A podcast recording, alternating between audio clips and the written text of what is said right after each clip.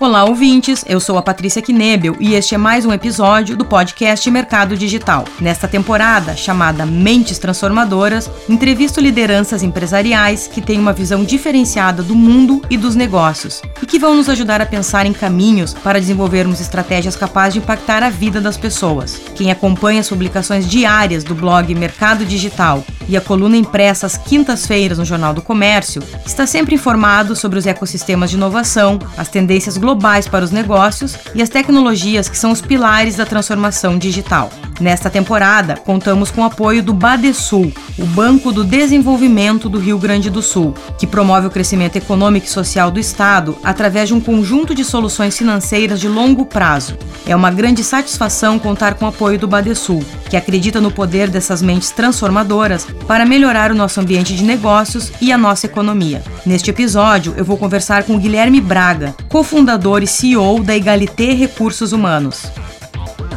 Guilherme, pensar o lado humano associado à tecnologia está muito em alta hoje em dia, né? O que, que representa para você a inovação de alto impacto? Para mim, a inovação de alto impacto ela é o que resolve algum problema efetivo da sociedade, das pessoas. Eu acho que a gente tem falado muito em tecnologia, mas às vezes a tecnologia é o meio com que a gente vai utilizar para solucionar um problema mais complexo ou para conseguir escalar. Então, eu acho que cada vez mais a gente tem que pensar nos problemas problemas que a gente enfrenta e a melhor forma de solucionar eles. E como que a Egalité está aproveitando para se posicionar nesse mercado? Para mim, a inovação ela precisa transformar a vida das pessoas. A gente enxergou uma grande oportunidade né, em relação a pessoas com deficiência que têm uma dificuldade de se inserir no mercado de trabalho. Então, o que a gente quer é poder fazer isso de uma forma mais fácil, mais rápida, gerando igualdade de oportunidades para todas as pessoas. Então, o nosso modelo de inovação, ele começou muito em processo e foi caminhando cada vez mais para a tecnologia para que a gente consiga escalar isso. Mas um dos grandes desafios que a gente tem é aumentar o nosso nível tecnológico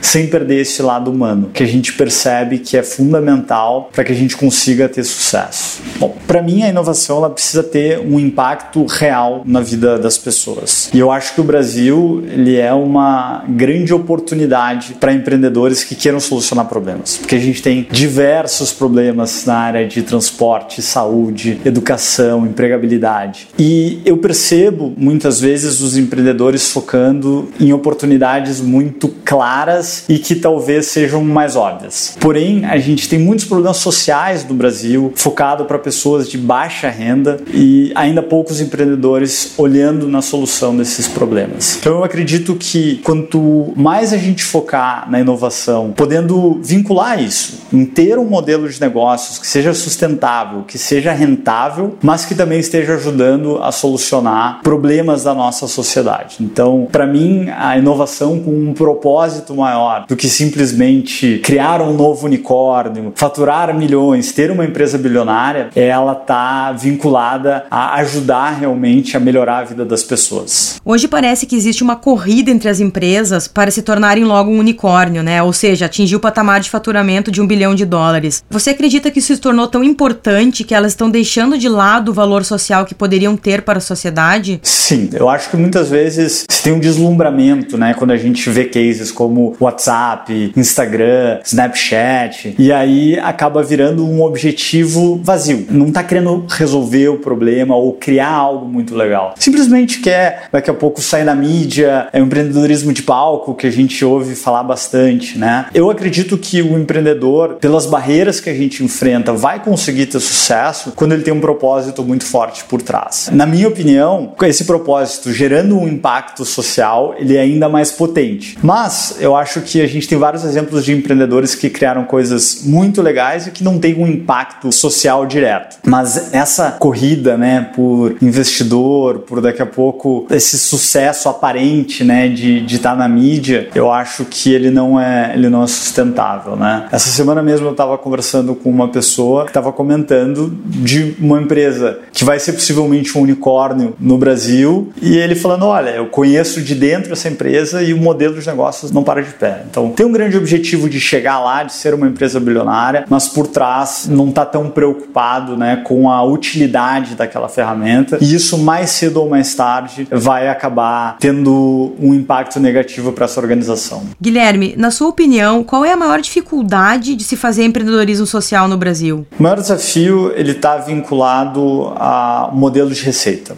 Então, por um lado, o empreendedor social ele quer resolver um problema que muitas vezes passa, né, por pessoas de baixa renda que não têm muitas vezes condições de arcar com um serviço, né? Então, o modelo de receitas hoje é o grande desafio do empreendedor social no Brasil, fora todos os outros desafios de empreender no Brasil, as burocracias, as dificuldades de acesso a financiamento, a investidores. E o mercado percebe muitas vezes o empreendedor social como uma coisa muito legal legal, porém tem uma dificuldade de também enxergar isso como um negócio. Então, é possível sim um empreendedor social estar no nicho e esse nicho ser extremamente rentável e causar um impacto social positivo. Então, eu acho que a grande questão é o empreendedor social estar tá com a sua seu modelo de receita alinhado com o modelo de impacto. Ou seja, cada real que esse empreendedor faturar, ele vai estar ajudando mais as pessoas. Se isso estiver caminhando junto, fica muito mais mais fácil dele escalar esse negócio. Mas a gente ainda percebe que empresas de impacto social não são tão atrativas para investimento. Existem alguns fundos específicos no Brasil para isso, mas ainda existe essa barreira, né, de que olha às vezes o empreendedor social como uma ONG. E não é isso. Não tem nada de errado, né, numa, numa organização sem fins lucrativos, mas o empreendedor social é uma empresa que tem algumas premissas, alguns valores que se diferenciam. Mas a gente vai buscar, né, resultado da mesma forma, né, como qualquer outra empresa. Apesar da gente acompanhar nos últimos anos um certo aumento do surgimento de empresas de startups voltadas ao impacto social, esse movimento ainda ele não é devidamente valorizado como deveria no mercado brasileiro. O que, que na tua opinião, isso diz sobre os nossos próprios valores como sociedade? Acho que o empreendedor do Brasil tem um grande desafio de barreiras burocráticas, de barreiras de acesso a financiamento e o investidor, às vezes, para ele não vale a pena correr esse risco porque vai ter essa receita de uma outra forma, né? Então, a pessoa que vai lá tem a sua economia, ela muitas vezes não tem a motivação de investir numa empresa e talvez menos ainda numa empresa de impacto social. O que a gente percebe é uma mudança que vem ocorrendo, né, de algumas pessoas que estão se dando conta que, olha, é, a minha família conseguiu construir um patrimônio, uma riqueza, mas o que, que eu estou devolvendo para a sociedade com isso? Então, a gente já vê pessoas com essa reflexão, ainda uma minoria, de que querem que o seu dinheiro esteja bem investido.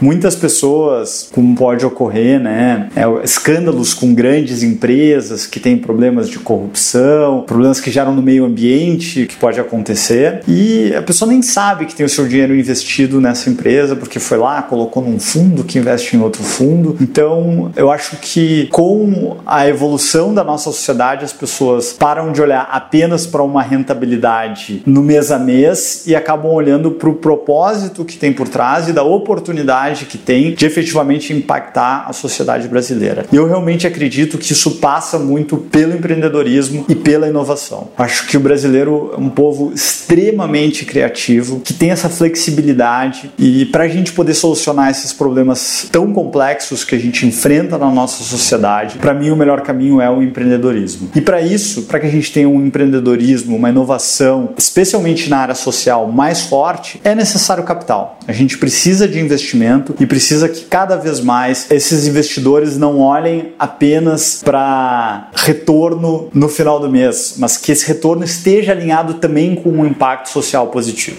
E o que mais te preocupa em relação ao cenário de empreendedorismo e inovação hoje no Brasil?